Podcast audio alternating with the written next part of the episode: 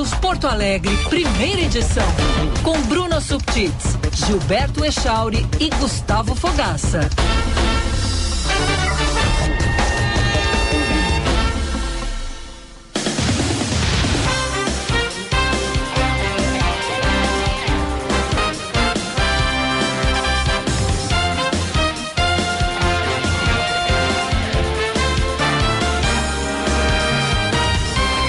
9 horas 26 minutos, bom dia, bom dia. Estamos chegando com o Band News Porto Alegre, primeira edição.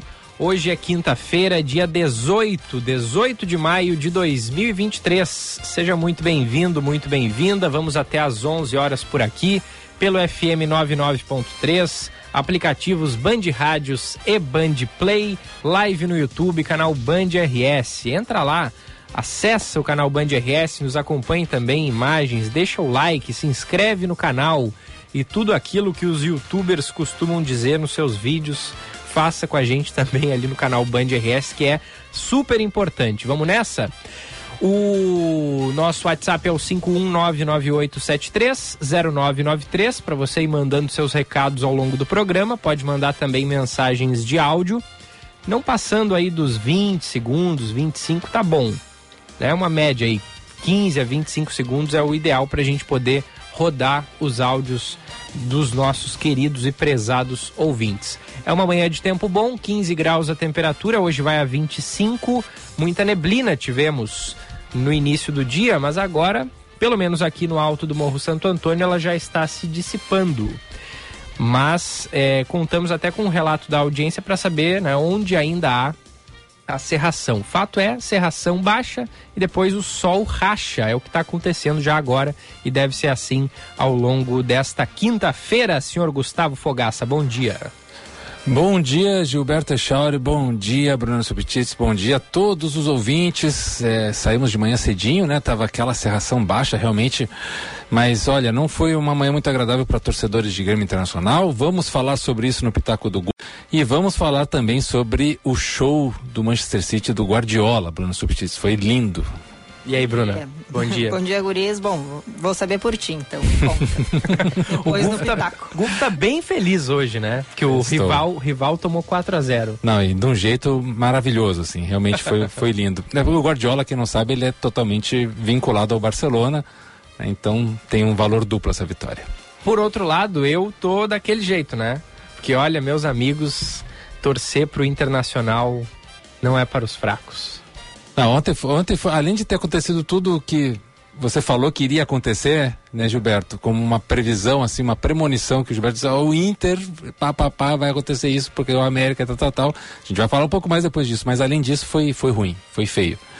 Também foi feio na arena, mas apesar que o Grêmio conseguiu um resultado mais positivo, mas vamos falar sobre isso lá no, no, no terceiro bloco do programa. Daqui a pouco a gente vai trazer também o episódio lamentável, esse sim, né? É fora das quatro linhas, porque na arena uma menina de 13 anos foi é, abusada sexualmente, né? Um, um, homem passou a mão na, nela enquanto ela estava segurando é, uma criança de colo. Houve é, a denúncia, né? A arena identificou esse torcedor, esse criminoso, e o Gia Costa vai trazer mais informações pra gente ao longo do programa. Lamentável. É, lamentável. É, mais um episódio assim, né? É. O, daqui a pouquinho a gente tem essas informações e tem também um relato. A gente até estava conversando sobre isso há pouco aqui, do nosso colega Matheus Dávila, que fez a cobertura ontem do jogo e, e a, a Arena teria, um funcionário da Arena teria tentado mandar embora o pessoal da imprensa que ficou lá por mais um tempo, porque esse sujeito que passou a mão na menina foi detido, entre aspas, ele ficou em, uma, em um local reservado na arena e quis esperar que todos saíssem do estádio para ele sair, né? Para não se para não, né, sofrer, não se expor, não, né? se expor, não é. sofrer ali uma, uma reação é, ruim da, da, daquelas pessoas que estavam do lado de fora. Só que a imprensa fica, né? Por muito mais tempo na arena, às vezes três, quatro horas da manhã, os profissionais vão, vão, vão sair do estádio. Foi o caso da, da do, do, pessoal da Band. E aí o, o Dávila relatou há pouco que um funcionário teria tentado expulsar a imprensa de lá para não realizar imagens, para não tentar é, interrogar ou, ou né, tentar é, quero... pegar uma palavra ali do, do, do, do, abusador, enfim. Quero saber da Arena e do Grêmio por que proteger? É. Por que tentar, não sei, esconder essa situação? Uh, é o ruim, não é? Agora sim tá ruim para a imagem do time. Era ruim para a imagem da pessoa, de, desse homem que cometeu o abuso.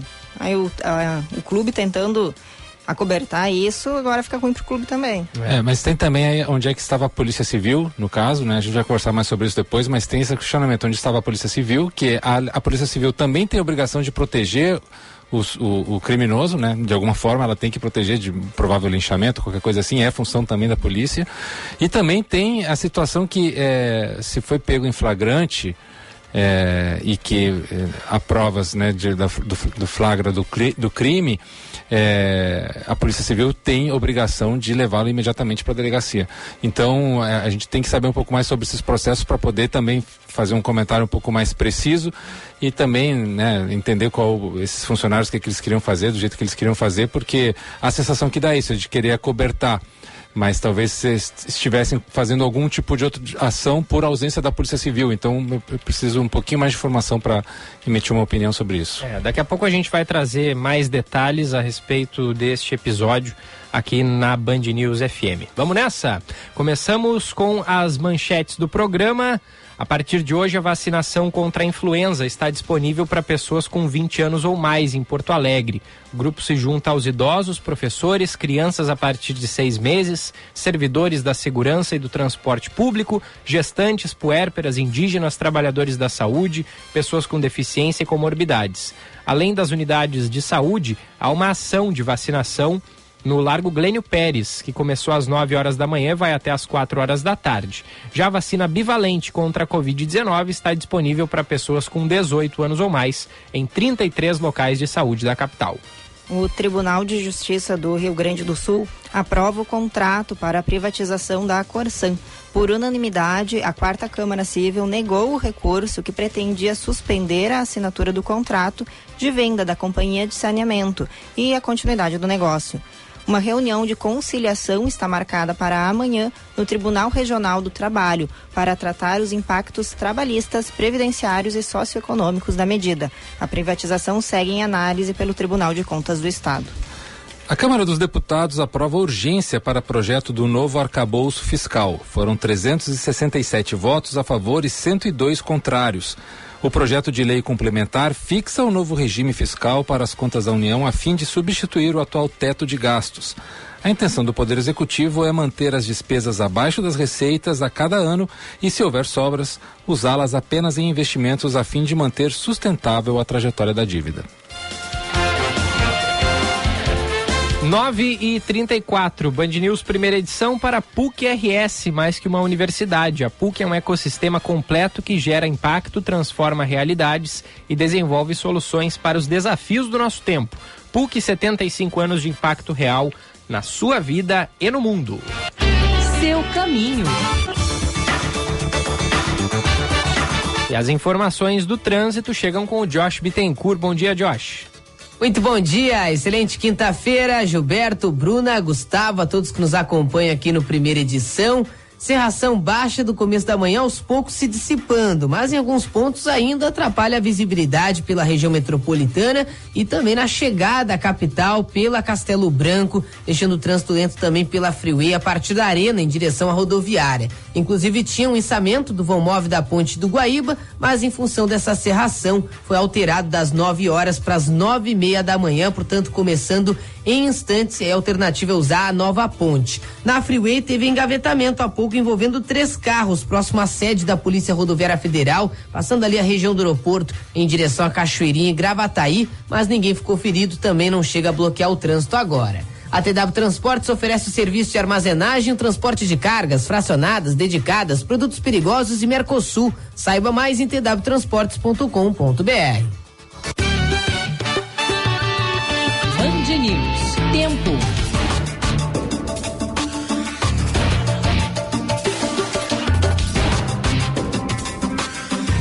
Nesta quinta quinta-feira, o tempo amanheceu seco em grande parte do Rio Grande do Sul. Porto Alegre amanheceu com névoa, mas a previsão é de céu aberto com sol ao longo do dia. As temperaturas devem variar de 10 a 26 graus. No litoral, em Tramandaí, o tempo amanheceu com sol e algumas nuvens. Não há previsão de chuva e as temperaturas devem ficar entre 18 e 25 graus.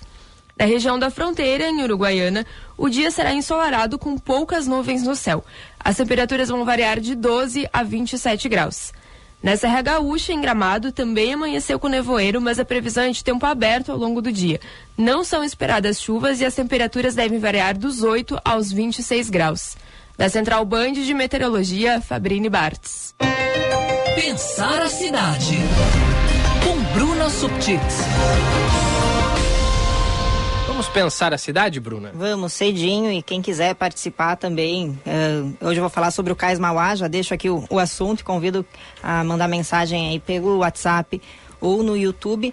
Uh, isso porque a, a, notícia é de segunda e de terça, né? Acabei não conseguindo trazer ontem, que o a concessão do Cais Mauá, que o governo do estado pretende fazer, está em discussão na Assembleia Legislativa em duas frentes parlamentares.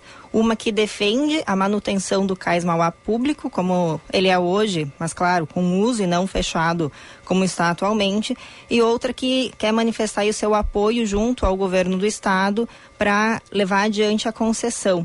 Uh, para quem é de Porto Alegre, né, ou da região, conhece aqui a cidade, né, sabe que o Cais Mauá ali, ele fica no centro, se estende ali da rodoviária até uh, o gasômetro, porém está atrás de um muro, nem todos conhecem os armazéns, né, uh, aquele muro construído lá na década de 70, se eu não me engano, pra, como parte do sistema de contenção de cheias do Guaíba, para que elas não atinjam a cidade, e o muro ele por muitas vezes é apontado como responsável por afastar a cidade, né, as pessoas daquela área junto ao Guaíba. Uh, já não é de agora, né, há muitos anos, há, pelo menos desde o início dos anos 90, que se discute um uso para se dar para aqueles armazéns, né, pelo valor histórico que eles têm, pela característica cultural também que eles carregam, né? Uh, parte dos armazéns é tombado como um patrimônio uh, histórico, cultural do Estado, então eles devem ser preservados, né? Devem ser usados como são. O que o governo do Estado quer agora é conceder para a iniciativa privada a uma concessão de 30, 35 anos, em troca, esse privado que vai, que essa, né, seja empresa, seja consórcio, que vai fazer a manutenção dos armazéns, levaria né, receberia o direito de usar ali o, o terreno chamado de das docas, né, doca, das docas do cais, para construção. Poderia construir prédio uh, residencial, hotelaria, comercial, enfim. Isso já é, vem uh, já é discutido pela gestão de Eduardo Leite desde o governo passado, né? Ele conseguiu, junto com o BNDES, elaborar um projeto de uh, para um, um, projeto de concessão mesmo, né? Uh, econômico-financeiro, arquitetônico, urbanístico, de que uso se daria para aquele espaço. Porém, no ano passado, em duas oportunidades em que se lançaria o leilão dessa área, uh, as duas, uh, os dois leilões eram desertos, né? ninguém manifestou interesse. Há então agora uma discussão sobre lançar novamente ou não esse leilão.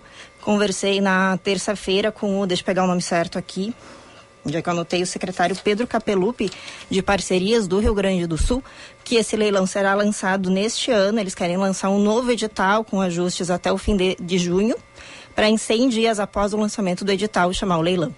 Eu, eu imagino, tu falou que poderia ser construído né, é, prédios residenciais naquela área. Imagino que há uma determinação, algum regramento sobre a altura né, de construções ali naquela região, que é uma região à beira do rio, né, uma região portuária. Sim. É, tem um regramento sobre a altura ou não? Então, uh, no fim de 2021, a gente está em 23, né? então no, no fim de 2021 foi votado na Câmara de Porto Alegre Uh, uh, até vou, vou, dar um passo atrás, né? Porque é, uma, é um ativo, né? Um bem, é, aquele, aquele espaço pertence ao governo do estado mas quem regra as construções em uma cidade é a prefeitura, né? O quanto pode construir, onde, que altura, tudo isso.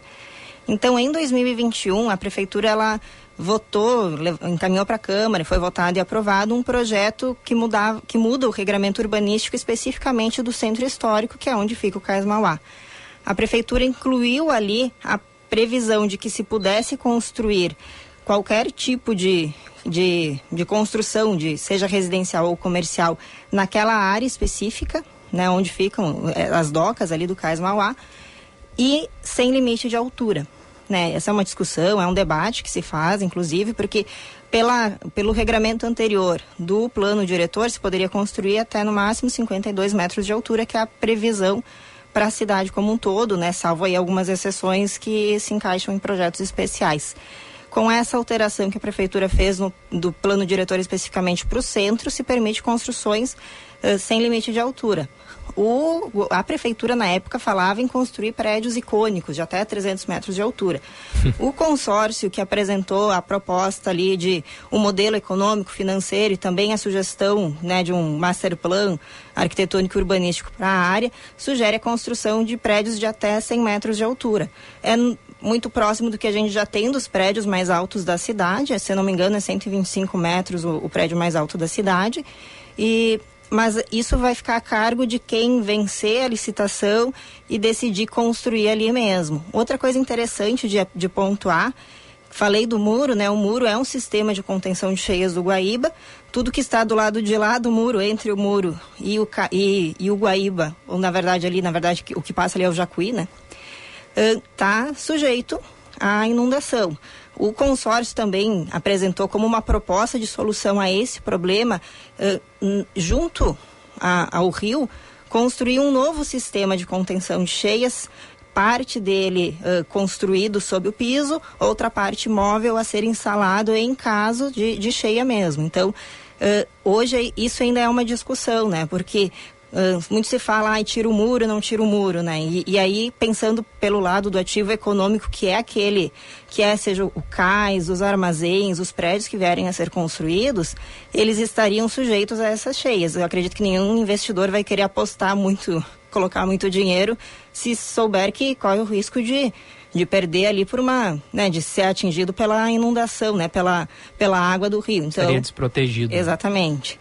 Então, Bruna, isso tudo está em discussão. Uma, uma questão que sempre é levantada nesses momentos de construções é, verticais altas, né? É, principalmente essas que são à beira de, de situações litorâneas, é a questão da umidade a questão dos, dos ventos, né? A questão eólica. É, só trazer aqui uma observação interessante, tem alguns escritos é, do começo da, da, história de Porto Alegre, dos primeiros, primeiros portugueses que chegaram aqui, é, narrando né, a, a, situação da umidade e dos ventos na cidade. E claro, com as construções que foram acontecendo na cidade, é, essas movimentações eólicas elas foram mudando, mas principalmente a umidade sempre ela esteve muito presente porque ela vem é, de alguma forma vem grande parte da umidade vem dessas dessas áreas litorâneas né? Porto Alegre tem é, é ela é cortada por vários riachos e arroios é, na cidade inteira mas a, a, fronteira ali com o Jacuí Barra Guaíba é, é a mais visível e a mais forte de onde vem grande parte dessa umidade. Existe algum tipo de estudo sobre isso alguma previsão sobre isso é uma pergunta meio bola nas costas não existe sim na verdade eh, não por parte deste consórcio até porque ali se fala em construir em altura. O setor das docas, para quem não conhece o lado de lá do muro da Mauá, é o mais próximo da rodoviária. Ali hoje não se tem prédios altos, muito altos ali naquele trecho.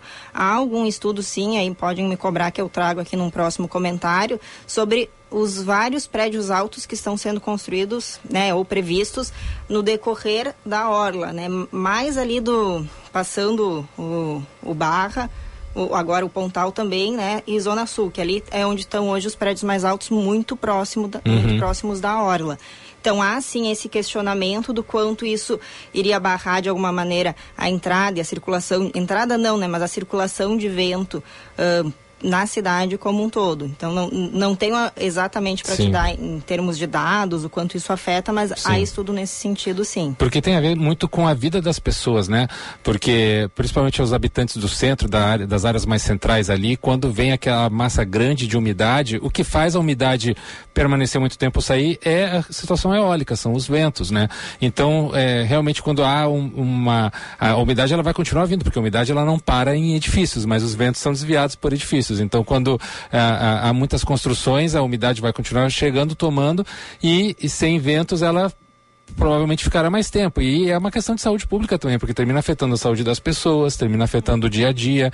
Quem tem problemas de é, renite, sinusite, esse tipo de situação que é muito comum aqui na cidade, vai sofrer muito com isso também. Então tudo isso tem que botar na balança na hora da gente conversar sobre essas construções, né? Isso, eu acho que é, é interessante esse ponto. Me comprometo aqui a trazer novamente. A gente vai falar ainda bastante do CAIS pensando nisso, né? Que o edital ainda está por sair.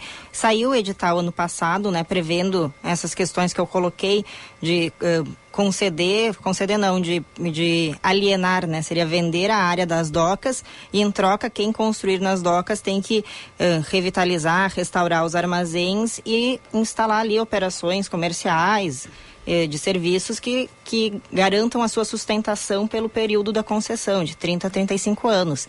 Isso é o que prevê o edital. O que o governo está fazendo é ajustes no edital para tentar atrair mais investidores do, do, setor privado, porque ano passado, se os dois eh, leilões eram desertos, porque de alguma maneira não atraiu eh, esses potenciais investidores. Então, o que a gente tem aí pela frente é justamente esse relançamento do edital. O secretário Capelupi uh, anunciou que deve ser até o fim de junho lançado, e aí a gente vai saber exatamente o que vai prever. E se consta alguma coisa nesse Legal. sentido, também vou, vou poder trazer. Reginaldo Souza escreve ali: vou reencarnar umas 20 vezes e ainda estarão discutindo o Cais Mauá. É possível. É Porque, olha, desde que eu cheguei em Porto Alegre, mas não, bem antes, né? Ali ele, ele já não. Aquela área do porto de Porto Alegre, o Cais Mauá faz, fazia fazia parte do Porto de Porto Alegre, não opera desde a década de 80, se eu não me engano. Então, vamos aí com mais de 30 anos, quase 40 anos, buscando o que se fazer. Já teve uso, é, foi muito usado para locação de, de, de uhum, filmes sim. curtas, né? acho que o, o, o Gufo vai saber melhor disso. Feira do Livro também era realizada parcialmente ali, outros tipos de feiras, mas ficou parado por muito tempo em função de um edital anterior, de uma concessão anterior que foi anulada judicialmente, inclusive a gente pode falar em outro momento. Então é, é, é um debate longo, se estende. Então convido a, a, nos próximos dias a gente voltar a essa pauta. Boa. Sem dúvida. Vamos ficar em cima, né? 9h47. Acionando a reportagem, Jean Costa está aqui no estúdio e traz informações para a gente. Aí, Jean, bom dia. Bom dia, Gilberto, Bruna, Gufa, todos que nos acompanham aqui no primeira edição. O Tribunal Regional Federal da Primeira Região acabou suspendendo aquela decisão judicial que autorizava a oferta de 480 vagas no curso de medicina da UBRA aqui no Rio Grande do Sul. Essa suspensão acabou sendo concedida numa resposta a um recurso que foi interposto pela Advocacia Geral da União com uma participação do CREMEROS, Conselho Regional de Medicina do Estado aqui do Rio Grande Grande do Sul, que agiu como um assistente neste caso. Desembargador Federosa Prudente, o responsável por este despacho, considerou que não cabe ao Poder Judiciário substituir o Ministério da Educação na avaliação dos requisitos normativos para o funcionamento dos cursos de medicina. Ele que inclusive destacou nesta decisão que a função de um juiz de primeira instância é apenas encaminhar ao MEC o requerimento de credenciamento destes cursos. Conversei com o presidente do CREMERS, Carlos Esparta, que falou a respeito da abertura dessas novas graduações não atenderem critérios critérios específicos, como a oferta de pelo menos cinco leitos públicos de internação hospitalar para cada aluno no município sede do curso, além do acompanhamento de no máximo três alunos de graduação por equipe de estratégia de saúde da família nesse mesmo município e a existência de um hospital de ensino com mais de 100 leitos exclusivos para o curso no município em questão. E essas ausências de cuidado, segundo o próprio presidente do CREMERS, parecem mais uma tentativa de burlar o sistema oferecido pelo MEC. Vamos acompanhar a fala a gente entendeu que o processo foi muito sério da universidade, e teve essa liminar dia 2 de maio, já que iniciar as aulas dia 23 do mesmo mês, que seria a semana que vem, sem ter campo, sem ter corpo docente, sem ter hospital, iam fazer apenas três cadeiras que não eram da área de medicina, então eram a top de caixa, que queria ter o fato. Então, na verdade, já ocorreu, não existiu essas vagas, a NUMEC nunca autorizou essas vagas. O que ocorreu, na verdade, foi uma tentativa de burlar a legislação e nós, primeiramente, conseguimos evitar. Então, uh, os alunos, todo mundo que tem interesse, por favor, procurem as vagas existentes, procurem as universidades, estão disponibilizando as vagas.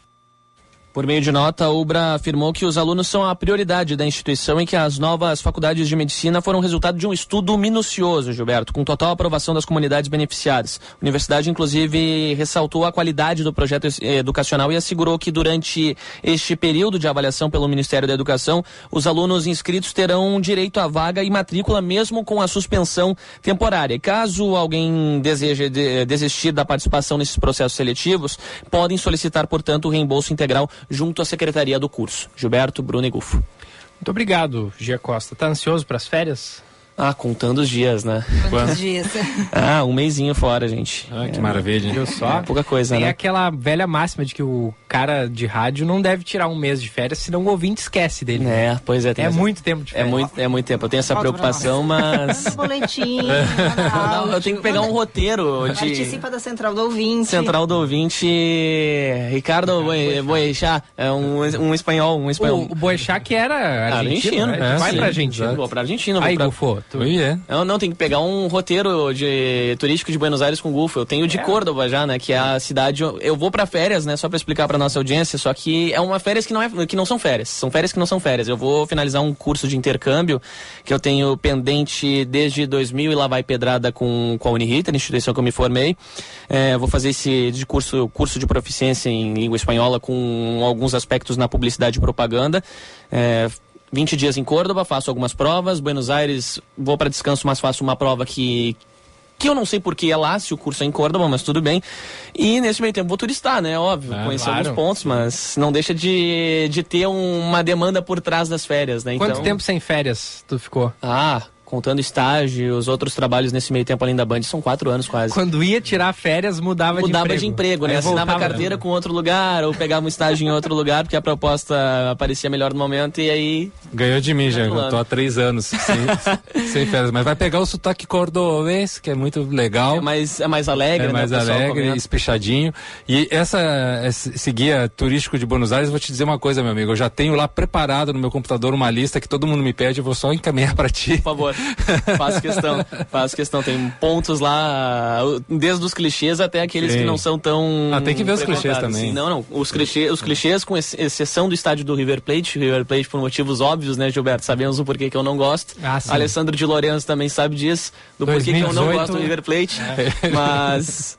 Mas 2018 tá aí, né? 2018 tá na memória. Não, tá na memória, não, não será apagado. É. Mas o Monumental de Nunes está descartado, mas outras localidades serão frequentadas. Há 50 estádios de futebol em Buenos Aires. É. Não, é o, não, é o, não é o que falta por lá, né? Não. É. O, durante o mês de junho todo, né? As é, férias. Durante o mês de junho todo. É, então ainda teremos semana que vem de Gia Costa aqui com a gente com as suas pautas e metade da outra semana ainda já. Tá? Ainda é, não, metade ainda. Ainda tem um tempinho. É, aproveita porque passa rápido, viu? Não vai passar dessa vez. vai ser o mês mais rápido que tu, da tua vida, tu vai ver. Não, brincadeira. Aproveita. Vai, ser, vai ser bom. Merecidas férias já. Valeu, Giba. Valeu. Grande Valeu, abraço. Gente, até daqui a pouquinho. Até é. mais. 9 e 53 A gente tem o nosso convidado em seguida a partir das 10 aqui com a gente. Tem algumas mensagens de ouvintes por aí já, Bruna? Eu tenho algumas aqui, se então, quiser. Então vai por aí. Ó, o nosso querido Ricardo Volinski, bom dia a todos. Hoje sem audiências no home office não vou perder o programa. Olha aí, ó. Aí, ó, boa. Perfeito. Boa. Assim que tem que ser, né? Só lembrando a galera, né, Gilberto e Bruna, que a nossa central de ouvintes, Ricardo Boechat, ela está aberta. Então é só você mandar áudios no nosso WhatsApp. Vou repetir aqui o número, é 51 9987 30993. 9987 30 993. Manda o seu áudio, seu comentário sobre dupla Grenal, o que você achou dos jogos de ontem, sobre o plano diretor da cidade, sobre o Cais Mauá, sobre as situações do seu bairro, alguma reclamação, alguma, alguma situação que você acha ali que a prefeitura está faltando, a gente vai botar aqui no ar, a gente vai depois levar até o poder público para pedir alguma resposta, ou seja, vamos fazer circular a opinião de vocês, galera. Manda lá no nosso WhatsApp, repito, anota aí, ó, 51 9987 30993. Tem mensagem aqui, o áudio vai entrar depois, né? Mas gostei do, do Alexandre Reichelt que disse, ó, Chauri falou até 25 segundos, ele foi no limite, 25 segundos Boa. de áudio. Assim, assim Aí, que ó, a gente gosta. Parabéns. Tem, tem um áudio aqui do Roberto Peixoto, nosso ouvinte, que daqui a pouco a gente vai rodar. Ele falando sobre o problema lá na, no, no, no bairro Jardim Algarve, em Alvorada, um trecho de 150 metros. Faz 10 anos que ele está esperando esse trecho ser asfaltado e nada ainda. E ele fez o relato aqui pra gente. Daqui a pouco a gente vai trazer a, a, a, participação do nosso ouvinte. Siga mandando mensagem, vai mandando agora o seu relato de áudio para dar tempo, né? Da gente ouvir, da gente separar e da gente organizar direitinho aqui para trazer ao longo do programa. Só não vale podcast, né, Giba? É. Vamos, vamos maneirar um pouquinho no tempo aí para poder botar no ar, né, galera? Isso aí. Até 25 segundos.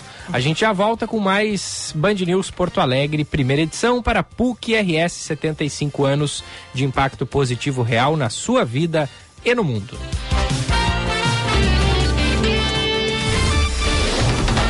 Você está ouvindo Band News Porto Alegre, primeira edição. Garanta o seu plano de saúde Unimed Porto Alegre, com preços de 2022. Sua família ou empresa merecem todo o cuidado da maior rede médica do Brasil e o atendimento exclusivo da Unimed. Não perca essa oportunidade. Últimos dias. Planos de saúde Unimed com preços de 2022. Ligue hoje para 3316 5000 e saiba mais. Essa condição é só até 31 de maio. Aqui tem oportunidade. Aqui tem Unimed. Educação transforma vidas. Educação acelera o desenvolvimento. Educação abre portas. Com a educação, o futuro chega antes. O movimento pela educação está envolvendo os gaúchos em um grande debate para melhorar a qualidade do ensino. No último dia 28 de abril, estivemos em Marau e foi um sucesso. Participe da próxima edição, dia 26 de maio, às 9 horas, em Restinga Seca, na Faculdade Antônio Meneghetti. Assembleia Legislativa. Educação para o desenvolvimento. Conheça o lugar. Seu novo lugar para jantar em Porto Alegre um menu com receitas originais, ingredientes frescos e culinária consciente, com opções de carnes, frutos do mar e veganas. O lugar está localizado no bairro Boa Vista e seu menu traz a gastronomia feita com afeto, saúde e muito sabor. Além de uma carta exclusiva de drinks. Surpreenda-se com um ambiente verde e acolhedor. No almoço ou jantar, este é o seu lugar, junto da Carlos Gomes e da Praça Japão. Conheça o menu no Instagram, arroba o Lugar Food. Delivery pelo iFood.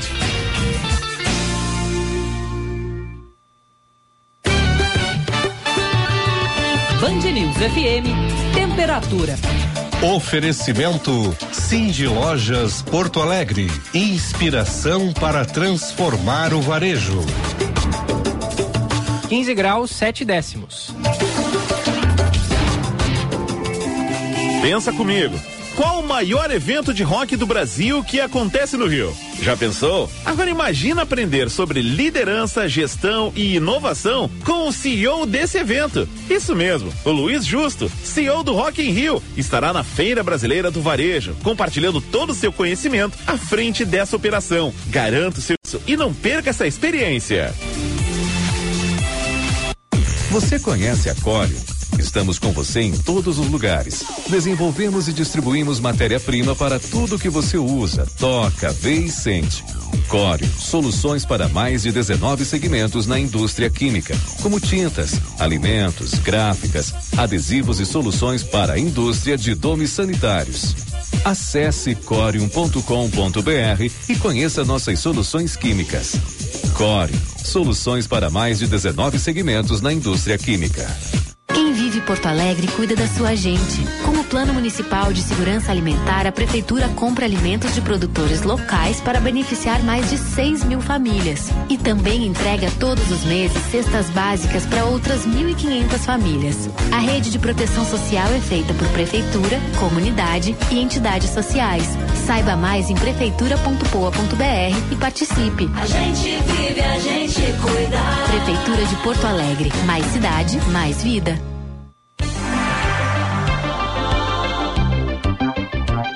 Você sabia que os vírus influenza, causadores da gripe, sofrem mutações de um ano para o outro? Então não perca tempo e faça já sua vacina. Seu cuidado hoje protege você e quem você ama o ano inteiro. Nas clínicas e vacinas Unimed, você tem toda a qualidade e segurança que precisa para imunizar toda a família. Aqui tem confiança em cada dose. Aqui tem Unimed.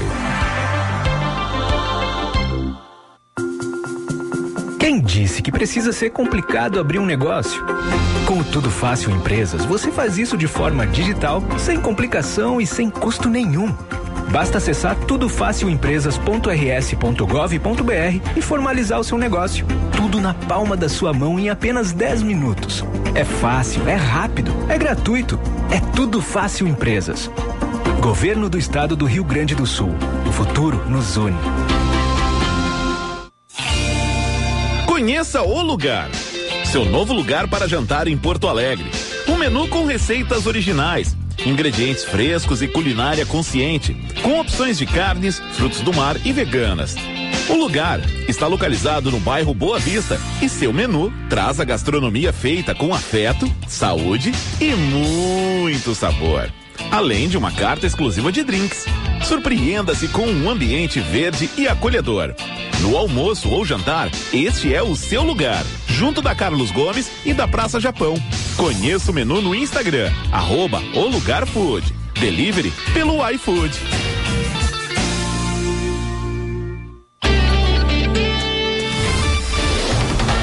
Você está ouvindo Band News Porto Alegre, primeira edição.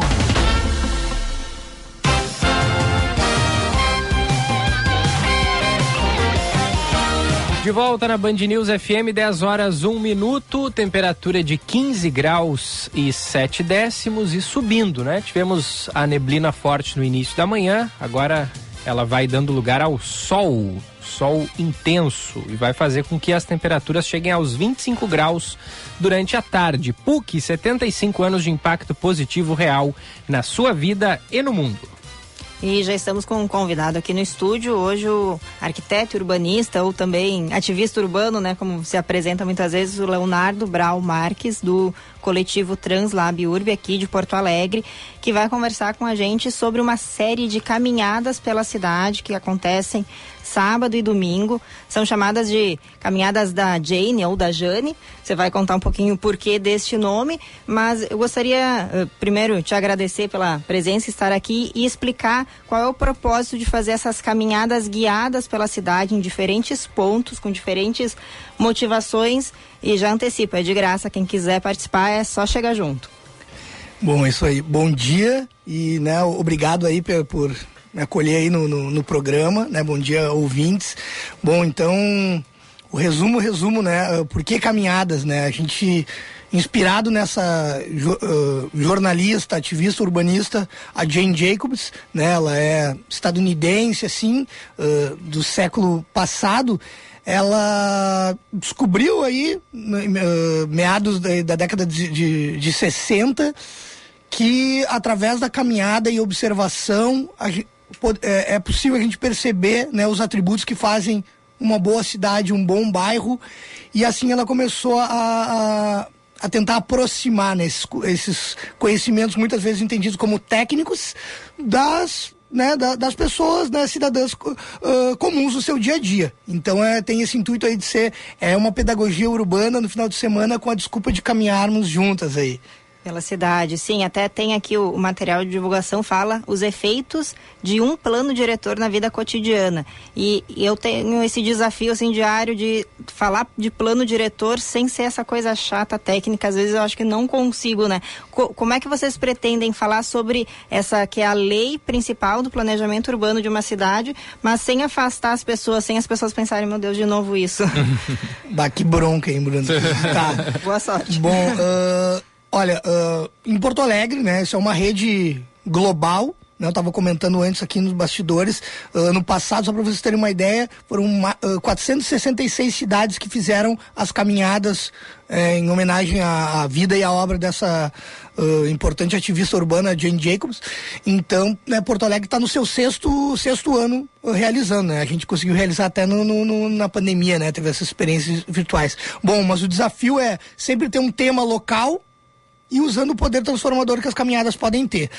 Como a gente está, né, nós porto-alegrenses estamos envolvidos aí nesse vespeiro, que é a revisão do plano diretor, a atuação do, do, do coletivo Translab Urb, que já participa desses, uh, desse processo, né, através do, do, do enfim, somos, né, compomos ali alguns grupos, somos sociedade civil uh, organizada, a gente achou oportuno, né, usar essa ferramenta, né, da pedagogia urbana, como já coloquei, para tentar aproximar. Sim, um assunto ele, ele costuma afastar as pessoas, né? Porque tem uma ideia que ele é excessivamente técnico, mas né, tem uma, uma área do conhecimento que acredita que é possível uh, criar essas pontes, que muitas vezes é, é a forma da linguagem, é, é a intenção.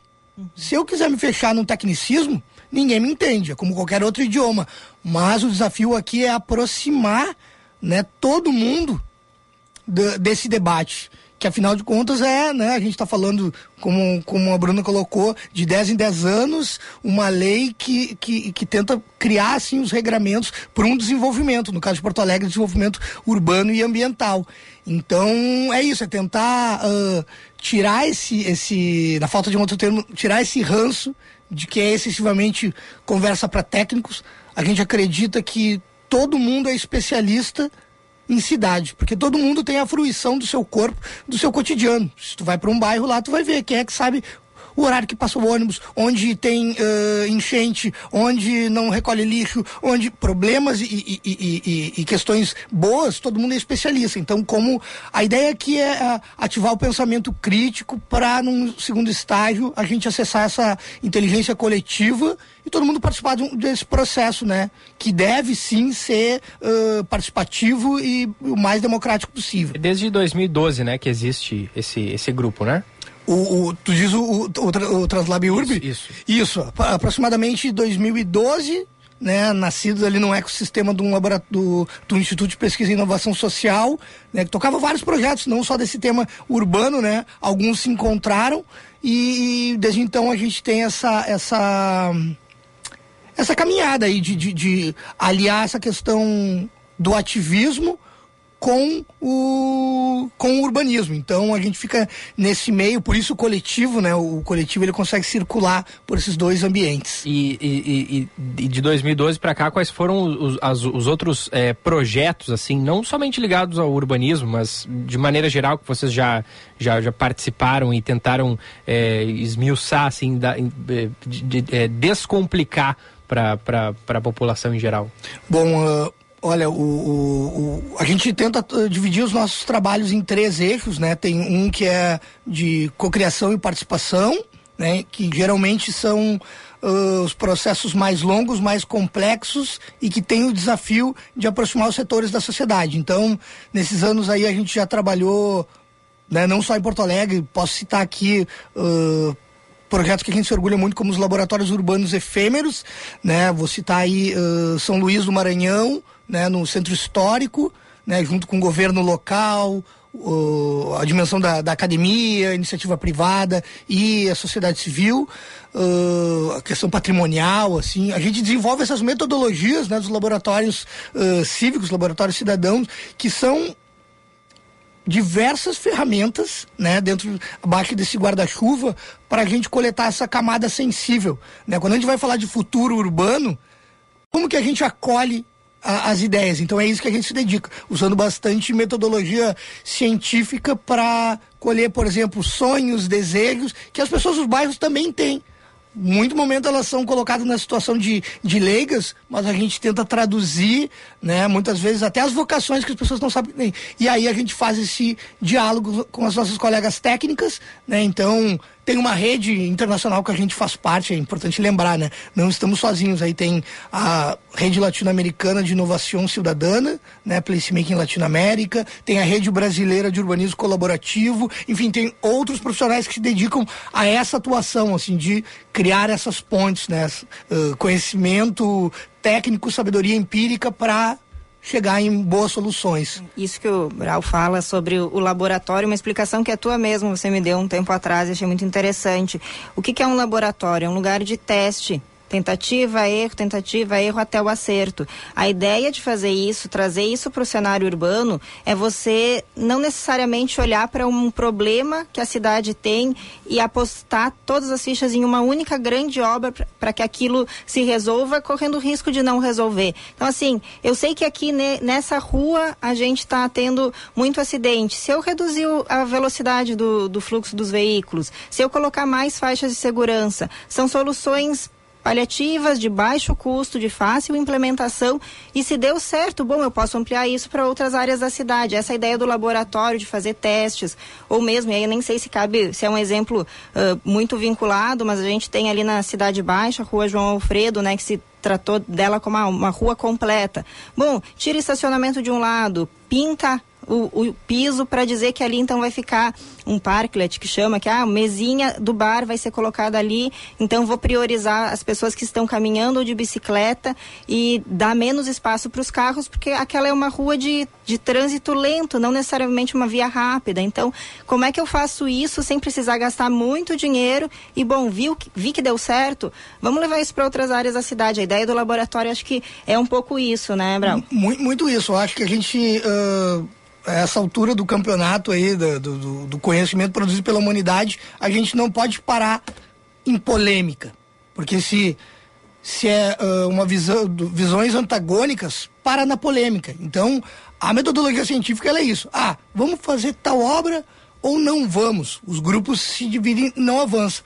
A testagem, a prototipagem é isso. Baixo custo, uh, executar de forma rápida, porque o pessoal tem essa ansiedade de começar a ver. Então, alguns uh, exemplos, como tu deste agora do, do, do Parklet, se a gente lembrar as colegas lá no, no na primeira parte ali do, do, dos anos 2000 em São Francisco, Califórnia, nos Estados Unidos, foi foi testado também. Ninguém botou crédito. Aí o que, que é a testagem? Ela, ela, ela compõe trazer para todo mundo essa lógica de a gente faz, a gente acompanha e a gente aprende com erros e acertos, porque a testagem, né, uh, ela é isso, ela não tem necessariamente o, o, compromisso do acerto, mas sim da gente aprender e reorientar no, no, no meio da, da, da, rota, né? Tem uma questão orçamentária que ela, ela, é bem inteligente nesse aspecto. Quanta obra que depois a gente fica sabendo aí que são uh, elefantes brancos em, nas grandes partes das cidades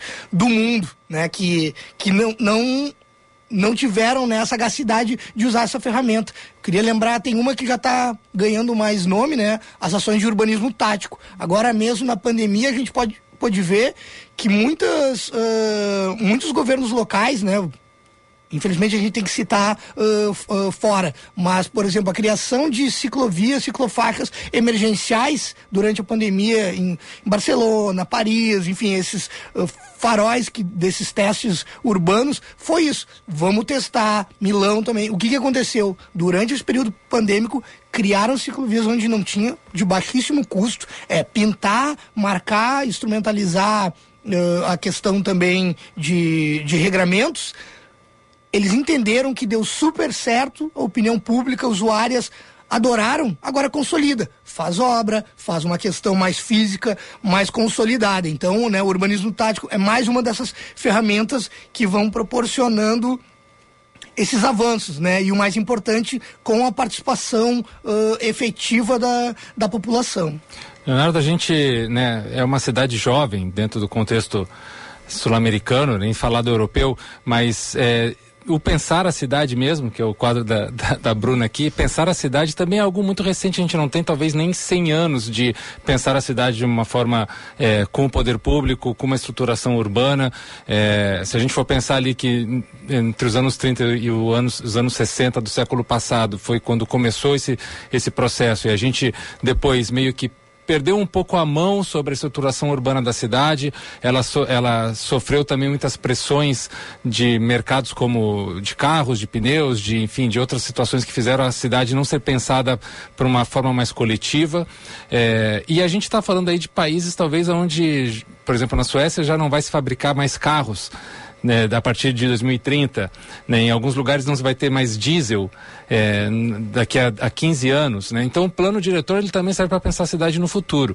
A pedagogia urbana, que é uma, um termo até que seria legal se tu pudesse explicar um pouquinho mais sobre isso, mas como que a gente trabalha essa visão do futuro, distante do que é a nossa realidade, porque a gente agora não tem essa realidade, mas a gente tem que pensar isso lá na frente e agora é a hora né? Porque depois é, é, tarde demais e a gente vira, vítima do que vem no acaso. Mas a gente não tem essa tradição cultural na cidade por ser muito jovem esse debate. Esse debate não faz parte da vida das pessoas, porque faz pouco tempo, faz, vai fazer 100 anos do primeiro plano que se pensou isso foi em 1930.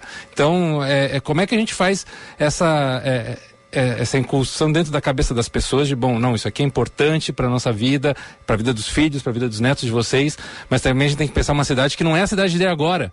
Na nossa cidade agora é talvez a cidade que a gente não vai ver. Como é que faz esse trabalho? Eu sei que é uma pergunta bem complexa, mas como é que a gente faz esse trabalho? Cara, mas é uma pergunta muito boa. Eu, eu tu estava falando agora, eu lembrei aqui da, da tá nos escutando, né? Minha colega do coletivo Isadora, né? Ela fala muito, hum, por exemplo, da questão da crise climática.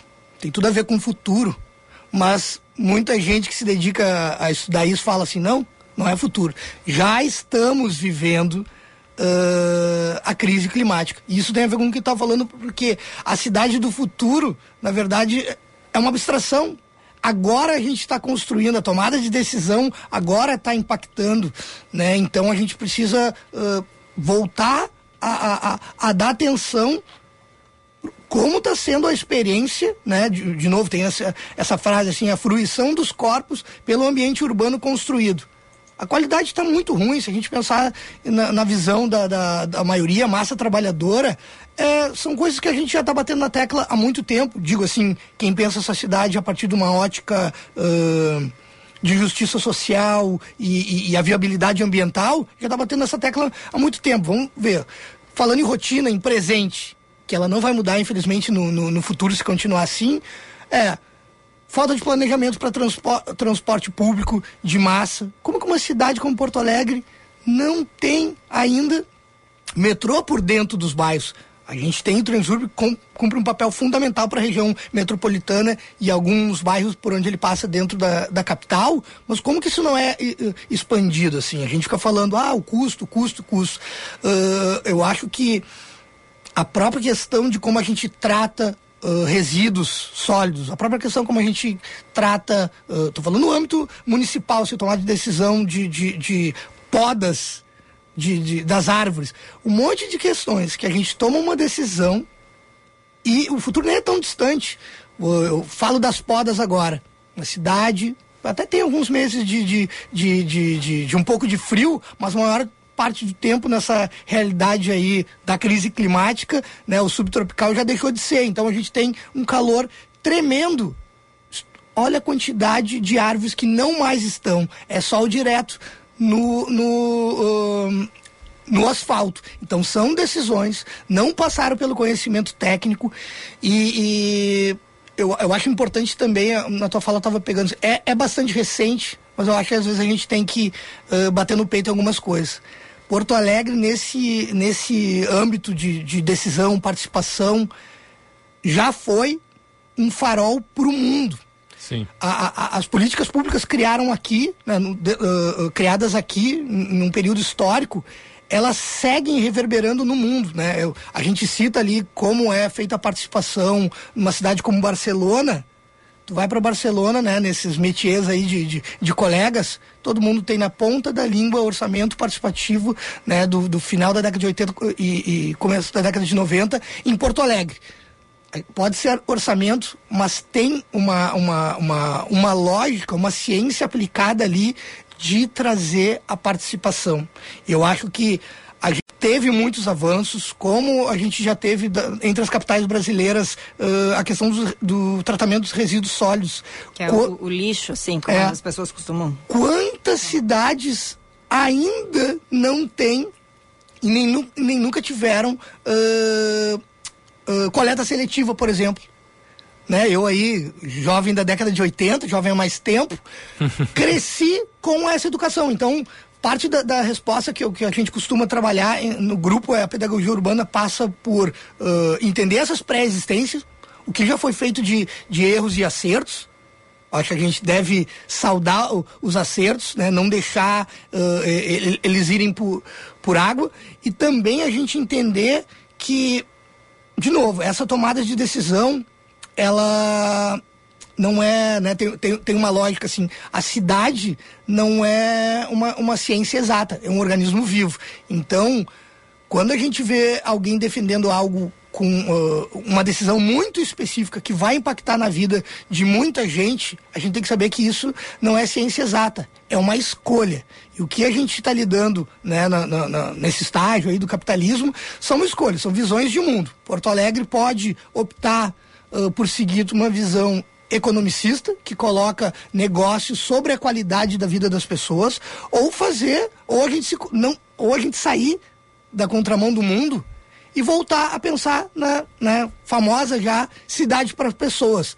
Qualidade de vida para pedestres, qualidade de vida para trabalhador, a, a, a parte ambiental, né? Como que essa cidade não é cada vez mais verde? Como que a gente ãh, vai melhorar a nossa relação com a dimensão ãh, natural? A gente tem bons exemplos aqui, a gente ãh, talvez escolha alguns caminhos que são imediatistas e são para poucos. Então, acho que parte da função da, da, da, da, da pedagogia urbana, e aí a caminhada é um, é um grãozinho de, de, de, de, de areia nesse, né, nesse cômodo de areia, é isso, é despertar as pessoas qual é a visão que a gente vai querer. Socialmente justa e, e ambientalmente viável ou uma cidade de negócios para um restrito setor, né? E posso citar aqui, né?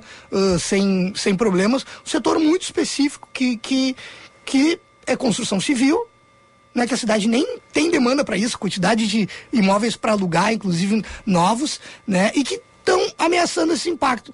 Vamos pensar aí, crise ambiental, preservação da dimensão natureza. A cidade tem um monte de, de, de espaço para se, se desenvolver dentro dessa lógica de, de construção civil. Por que atacar o que resta de mata? Por que atacar o que resta de, de orla nativa com mata ciliar? Eu acho que a gente deve pensar, e é- muitas vezes é isso, dar uns passos atrás e fazer com que a, a comunidade como um todo, porque ãh, a gente precisa lembrar, o cotidiano esmaga todo mundo, né? Trabalho, contas, a gente teve aí a questão da, da pandemia. Pouco a pouco, né, respirando, parar de ser tão tecnicista, né, um, é fazer uh, uh, isso, convidar as pessoas ao acolhimento, né, muitas vezes nas caminhadas chegam perguntas que às vezes a gente pode pensar, ah, mas é muito uh, incipiente essa pergunta, mas é assim, é acolher que as pessoas vão pouco a pouco entendendo e tendo ganas, é isso que a gente quer, ganas de participar do debate. Como é que é feito o diálogo de vocês com as prefeituras se, eh, se em determinado momento há uma divergência de opinião? Tipo assim, vocês testam uma, uma solução para um determinado problema da cidade, aquilo dá certo, mas a prefeitura não tem interesse em tocar aquilo adiante ou a prefeitura discorda daquilo. Como é que vocês fazem essas tratativas? Excelente pergunta. Eu estou lembrando aqui de alguns casos, ãh, os casos de, de, de- de sucesso. Geralmente o, o caminho é conseguir através de dados, né? Por isso laboratório, né? Trazer essa lógica de laboratório, os dados, né? O acompanhamento e né, as, as prefeituras adoram dados ãh, quantitativos.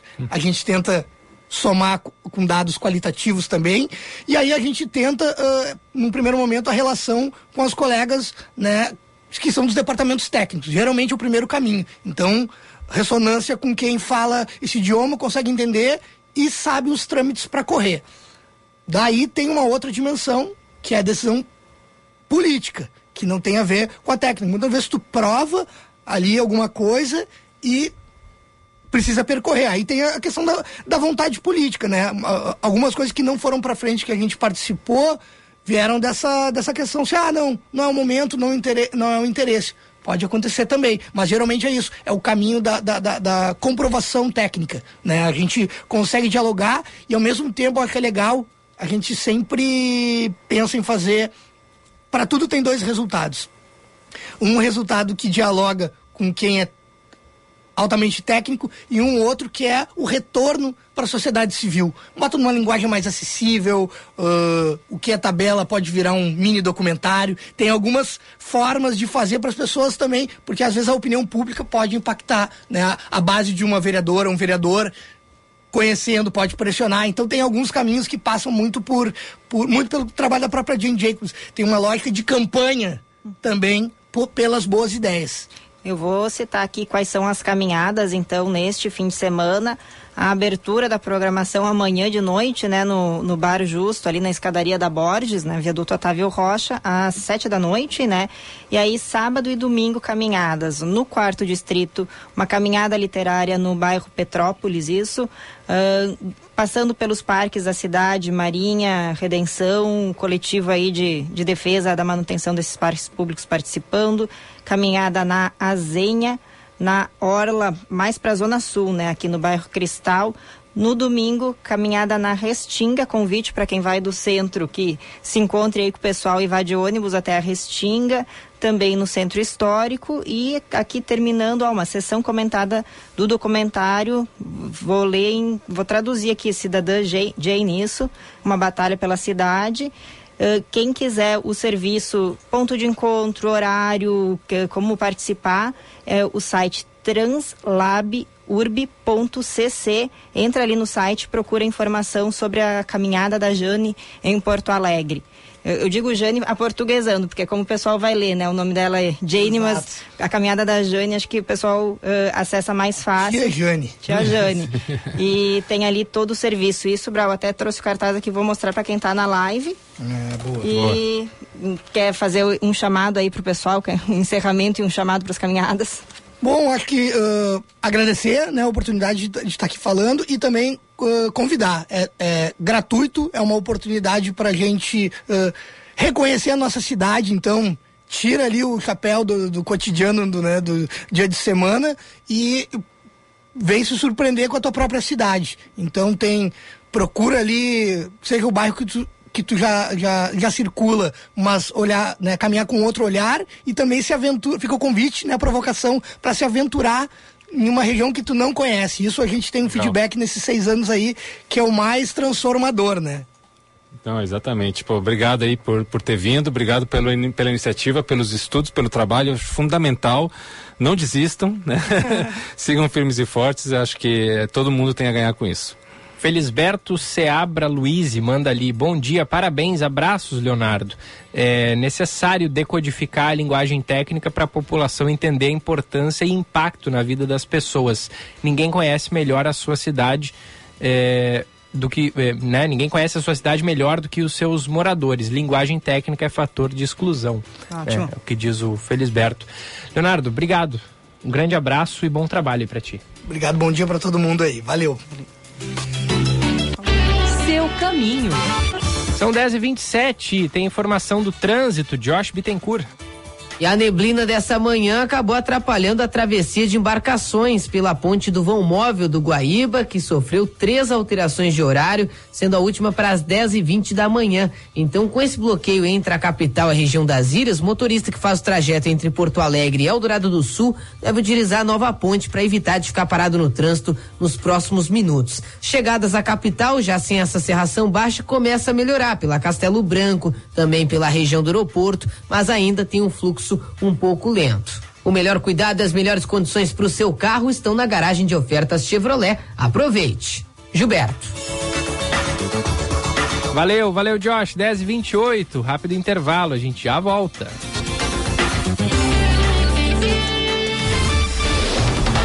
Você está ouvindo Band News Porto Alegre, primeira edição. Conheça o lugar seu novo lugar para jantar em Porto Alegre. Um menu com receitas originais, ingredientes frescos e culinária consciente, com opções de carnes, frutos do mar e veganas. O lugar está localizado no bairro Boa Vista e seu menu traz a gastronomia feita com afeto, saúde e muito amor. Além de uma carta exclusiva de drinks. Surpreenda-se com um ambiente verde e acolhedor. No almoço ou jantar, este é o seu lugar, junto da Carlos Gomes e da Praça Japão. Conheça o menu no Instagram, arroba o Lugar Food. Delivery pelo iFood. Garanta o seu plano de saúde Unimed Porto Alegre, com preços de 2022. Sua família ou empresa merecem todo o cuidado da maior rede médica do Brasil e o atendimento exclusivo da Unimed. Não perca essa oportunidade. Últimos dias. Planos de saúde Unimed com preços de 2022. Ligue hoje para 3316 5000 e saiba mais. Essa condição é só até 31 de maio. Aqui tem oportunidade. Aqui tem Unimed. Mais que uma universidade, a PUC é um ecossistema completo que gera impacto, transforma realidades e desenvolve soluções em diversas áreas da sociedade, do ensino à saúde, da cultura ao empreendedorismo e inovação. Acesse pucrs.br barra impacto e conheça iniciativas que dão respostas aos desafios do nosso tempo. PUC, 75 anos de impacto positivo real na sua vida e no mundo. Educação transforma vidas. Educação acelera o desenvolvimento. Educação abre portas. Com a educação, o futuro chega antes. O movimento pela educação está envolvendo os gaúchos em um grande debate para melhorar a qualidade do ensino. No último dia 28 de abril, estivemos em Marau e foi um sucesso. Participe da próxima edição, dia 26 de maio, às 9 horas, em Restinga Seca, na Faculdade Antônio Meneghetti. Assembleia Legislativa. Educação para o desenvolvimento.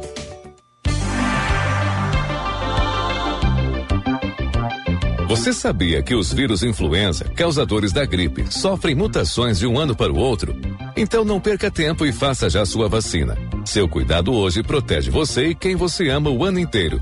Nas clínicas e vacinas Unimed, você tem toda a qualidade e segurança que precisa para imunizar toda a família. Aqui tem confiança em cada dose. Aqui tem Unimed.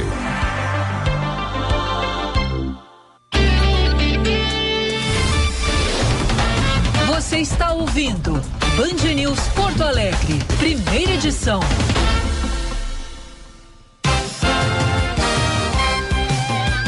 Band News FM, Porto Alegre, primeira edição de volta. São 10 horas e 31 minutos. Aqui em Porto Alegre, temperatura é de 16 graus e um décimo. Na atualização das manchetes, depois da assinatura do termo de permissão de uso para nove lojas e bancas do mercado público, Nesta quarta-feira, o próximo passo para a melhoria do local será a concentração, contratação de uma zeladoria.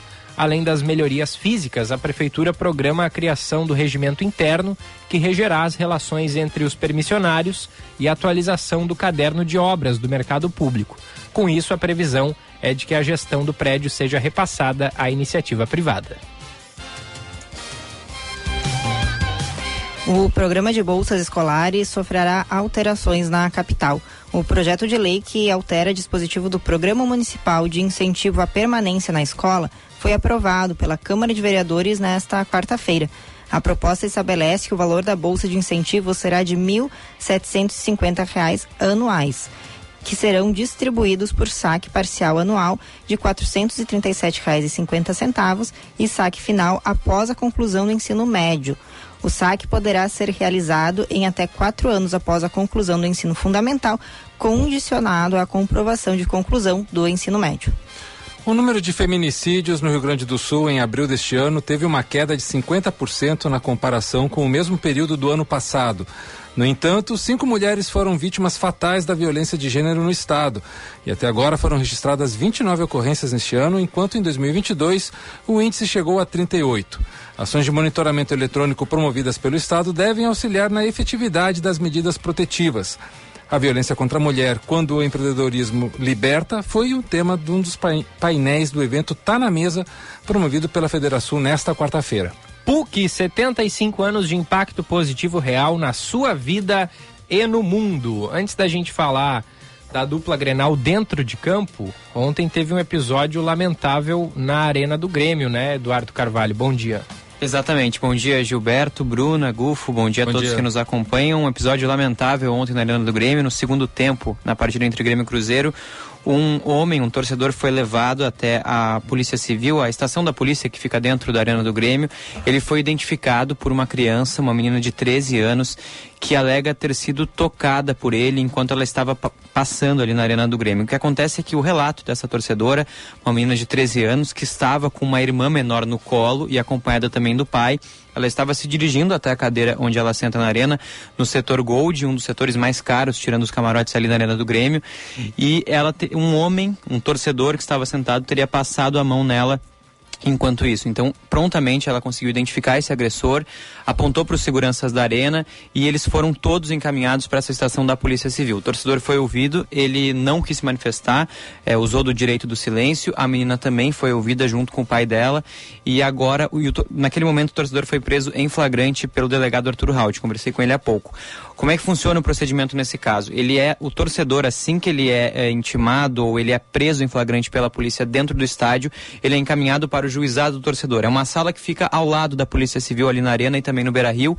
E a promotoria do torcedor decidiu liberar ele. Ele vai responder ao crime em liberdade e nos próximos dias será oferecida uma denúncia do Ministério Público contra ele. Ele foi liberado, vai responder em flagrante porque não possui antecedentes criminais. O crime que ele foi preso em flagrante ontem é o de importunação sexual, pena de 1 um a 5 anos, e agora, por estar em liberdade, ele deve seguir uma série de medidas cautelares. Elas incluem que ele não saia de Porto Alegre, não deixe a capital gaúcha, ele é um homem natural de Torres, mas que mora aqui em Porto Alegre, e ele também não deve mais frequentar os jogos do Grêmio. Repetindo então que nos próximos dias a gente deve ter essa denúncia oferecida, e aí sim a gente vai ter uma atualização desse caso. Mas o torcedor está identificado, já foi ouvido pela polícia e já, uh, já foi indiciado, por, indiciado não, perdão, ele foi autuado em flagrante. Nos próximos dias deve ser denunciado e aí vai responder ao crime na justiça. Então os procedimentos foram de forma correta é, realizados com o flagrante, né? Primeiro, é a enorme coragem dessa menor de ter se manifestado, é, é, isso é, é, algo realmente louvável dentro da situação, que deve ter sido muito, realmente muito difícil, mas a ação rápida, tanto da Polícia Civil quanto da segurança do, do Grêmio, manteve todos os padrões é, exigidos, né? Não, nada foi feito assim a revelia do que se espera da lei. Exatamente, porque no momento em que ela uh, identificou esse agressor, os primeiros, tem aquelas, aqueles funcionários da arena que servem só para controlar os torcedores, enfim, eles foram acionados e a partir disso chamaram a equipe de segurança. A equipe de segurança acompanhou todos até essa sala da Polícia Civil que fica no estacionamento da arena e até ali o procedimento foi seguido corretamente. O torcedor foi ouvido, foi autuado em flagrante, foi encaminhado para o juizado do torcedor, onde ele foi ouvido novamente e aí ele foi liberado. O que acontece, a gente tem o um relato de jornalistas do nosso colega Matheus Dávila que estava acompanhando o jogo, é de que a partir daquele momento a segurança da arena não tomou os protocolos protocolos adequados. Porque o que acontece? O torcedor ele foi para a sala do juizado do torcedor, os repórteres ficaram sabendo do ocorrido, estavam acompanhando, conversando com o delegado para tentar entender essa situação e esperando que o torcedor saísse para tentar pegar uma palavra dele também as imagens dele saindo. Mas o que aconteceu é que os seguranças da arena começaram a enrolar, digamos assim, a saída dele, demorar para que ele fosse liberado e em determinado momento chegou uma pessoa, esse é o relato dos repórteres que estavam no local, uh, não identificada, pedi, ameaçando os jornalistas de que eles teriam que sair porque aquilo era fora da lei. E depois ele foi identificado pelos repórteres como um segurança da arena. E aí a situação se acalmou um pouco e depois disso o torcedor foi liberado com a presença dos jornalistas. Então chamou a atenção de quem estava acompanhando essa cobertura da forma com que isso foi tratado. Eu, eu não trabalho é, na parte do jornalismo esportivo, não fiz coberturas em estádios, mas é comum, é praxe da imprensa em noticiário policial acompanhar a saída saída de pessoas autuadas em flagrante, independente onde elas estejam. Delegacia. Eu lembro recentemente do caso do torcedor do Beira Rio que invadiu o campo com a criança no colo. Quando ele se apresentou na polícia, presença de muitos jornalistas, todo mundo acompanhando isso. Então é uma praxe normal, não tem nada fora da lei que a imprensa estava fazendo naquele momento.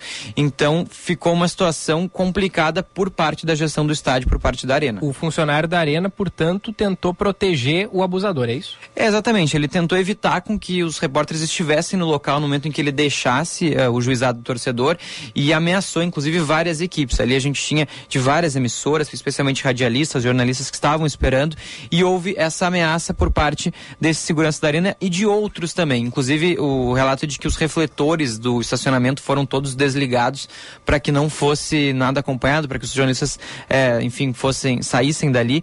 E demorou muito para ele sair do juizado do torcedor, porque a ideia era realmente de que, enfim, uh, os jornalistas resolvessem sair antes e aí ele sairia sem ninguém, mas todo mundo acabou esperando e aí ele saiu presença dos repórteres. Eu repito o que eu disse aqui no, perdão, no começo do programa, se o clube queria acobertar o caso para não se expor, isso fez com que ficasse ainda pior para o clube, mostrar é. que ele está. Porque ficou evidente, o jornalista está lá fazendo o seu trabalho, sim, tem que ser denunciado, sim, tem que ser mostrado quem é essa pessoa, porque é um crime, é um absurdo. É, é as mulheres não, né, buscando frequentar os estádios cada vez mais, mas saber que uma criança vai lá e, e passa por uma situação dessas, primeiro afasta, né? Eu, como mulher, sinceramente, não tenho vontade nenhuma de ir para estádio né? E saber que isso acontece com criança é revoltante. E aí o clube tentando talvez preservar sua imagem, não tentando esconder que teve um caso de abuso ali no, na arquibancada, num dos setores mais caros, então provavelmente não é um,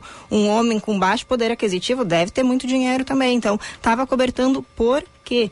Sabe? Ficou feio, ficou feio é, pro Grêmio. E, e, Bruno, esse ponto que tu traz, assim, sobre essa questão da menina ter tomado a coragem, de ter denunciado, ido não atrás. Não é fácil. Não é fácil e, e não tem por que o clube é, esconder isso, até porque o procedimento, como o Gu falou, foi seguido corretamente, corretamente todos os passos.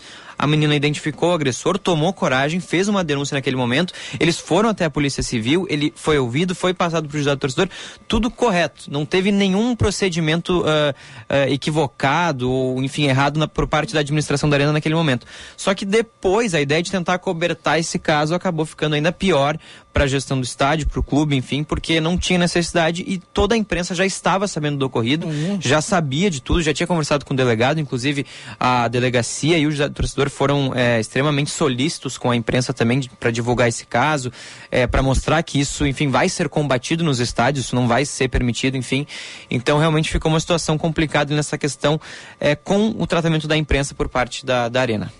E vou aproveitar aqui para falar também o, o fato da menina ter denunciado significa que ela identificou aquilo como um abuso. E esse tipo de situação ela é, só é possível quando há conversa em casa, educação. abertura na escola. Quando se fala de educação sexual, e eu vou levantar aqui um tema que eu sei que é polêmico, é isso, gente. É a pessoa, é a criança menina, meninos também, identificarem as partes do seu corpo e saber se tocar aqui ou se tocar de tal jeito, se tocar sem autorização é abuso. A criança saber que aquilo é um abuso é essencial para que ela possa denunciar. Porque se a, se, ela, se a criança não sabe que não pode um estranho tocar no corpo dela, ela não vai entender, ela vai se sentir desconfortável, mas ela não vai entender a situação. Então, essa menina, certamente, ela tinha uma orientação do que pode, o que não pode, identificou e é por isso que ela conseguiu levar adiante. Não é fácil e muitas vezes não é fácil porque as crianças não conseguem identificar. Então, que bom que ela soube identificar a ponto de levar a denúncia adiante para que essa pessoa, para que esse homem não cometa mais isso. Espero que seja preso, sinceramente. Porque é só assim que vai aprender que não pode. Os outros que cometem o mesmo tipo de abuso vão ver que vai resultar em. vai, vai dar ruim. Não pode fazer isso. Então, conversar com as crianças, orientar sobre o que pode ou não em relação ao próprio corpo é essencial para levar adiante as denúncias de casos assim. Edu, por enquanto, nenhuma manifestação do Grêmio, da Arena, nada nesse sentido? Por enquanto, nenhuma manifestação Grêmio, Arena, nada nesse sentido. E a gente agora aguarda esse, esses novos passos do caso. A promotoria do juizado torcedor deve enviar uma denúncia nos próximos dias e aí sim a gente deve ter uma atualização. Lembrando que esse crime de importunação sexual tem pena prevista de 1 a 5 anos, não é um crime de menor potencial, então não tem fiança nesse caso. Ele foi liberado por uma escolha do juizado torcedor e por entender que ele não oferece riscos enquanto ele responde a esse processo, mas ele foi sim autuado em flagrante já na arena e agora vai responder na justiça por importunação sexual contra uma criança de 13 anos pelo ocorrido ontem na arena. Valeu, Edu. Bom trabalho. Valeu. Valeu. A gente segue acompanhando o caso e atualizando aqui na Band News com vocês. Obrigado. 10h43. Agora as informações de dentro do campo. Futebol. Oferecimento Super Alto BR única concessionária Ford em Porto Alegre e Pelotas. Não foi o resultado dos sonhos para o tricolor, mas poderia ter sido bem pior se o Soares não fizesse aquele golaço de fora da área. Dois golaços, né? No jogo de ontem na Arena. O Matheus Dávila traz as informações. Na sequência, o Inter com o Tiger Junk. Inter que estava empatando em 0 a 0 até teve um gostinho do 1 a 0 no gol do Maurício, mas foi anulado e depois no finalzinho o América fez dois gols de pênalti. O Matheus Dávila e o Tiger Junk trazem os detalhes. O Grêmio ficou no empate com a equipe do Cruzeiro pelo placar de 1 um a 1 um no primeiro enfrentamento das oitavas de final da Copa do Brasil. O técnico Renato Portaluppi disse que gostou da equipe, apesar do resultado. A intensidade e a entrega dos jogadores foi valorizada na entrevista coletiva. Renato afirmou que com o resultado não será nem preciso vencer o Cruzeiro. O empate serve desde que o Grêmio consiga a classificação nos pênaltis. O treinador voltou a destacar a falta de velocidade do time e que a evolução coletiva só vai acontecer depois da janela de julho. Com as informações do Grêmio, falou o repórter Matheus Dávila. Após a derrota por 2 a 0 vexatória pelo jogo de ida das oitavas de final da Copa do Brasil contra o América Mineiro, o Internacional teve definições em reunião no vestiário aqui em BH após o jogo. O técnico Mano Menezes se mantém no cargo, mas com algumas ressalvas. O próprio treinador admitiu que a sua saída foi cogitada nas conversas dentro do vestiário colorado, mas que a resposta que recebeu do grupo de jogadores faz com que ele fique pelo menos até o próximo clássico Grenal, destacando que o prazo para a recuperação do time e uma resposta dentro de campo é curtíssimo e que não há mais margem para queda de produção. O presidente Alessandro Barcelos foi no mesmo tom e destacou o clássico do próximo fim de semana como um divisor de águas e uma oportunidade do elenco e do trabalho do técnico Mano Menezes dar uma resposta. Entretanto, o clima vai ficando perto do insustentável nos bastidores colorados. A delegação volta para Porto Alegre agora pela manhã e à tarde realiza um treino no CT Parque Gigante, onde acontecerão novas reuniões, conversas para definir as mudanças que serão feitas em termos de escalação, mudanças táticas e até de postura para o próximo clássico de domingo. Com as informações do Inter, falou o repórter Tiger Janke. Pitaco do Gufo.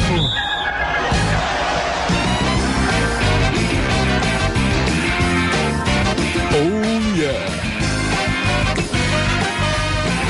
Vamos que vamos! Gente, por onde começar, né, meus queridos gremistas e colorados da cidade de Porto Alegre e arredores? Uma benzedeira, talvez. Que noite difícil pra, para o torcedor.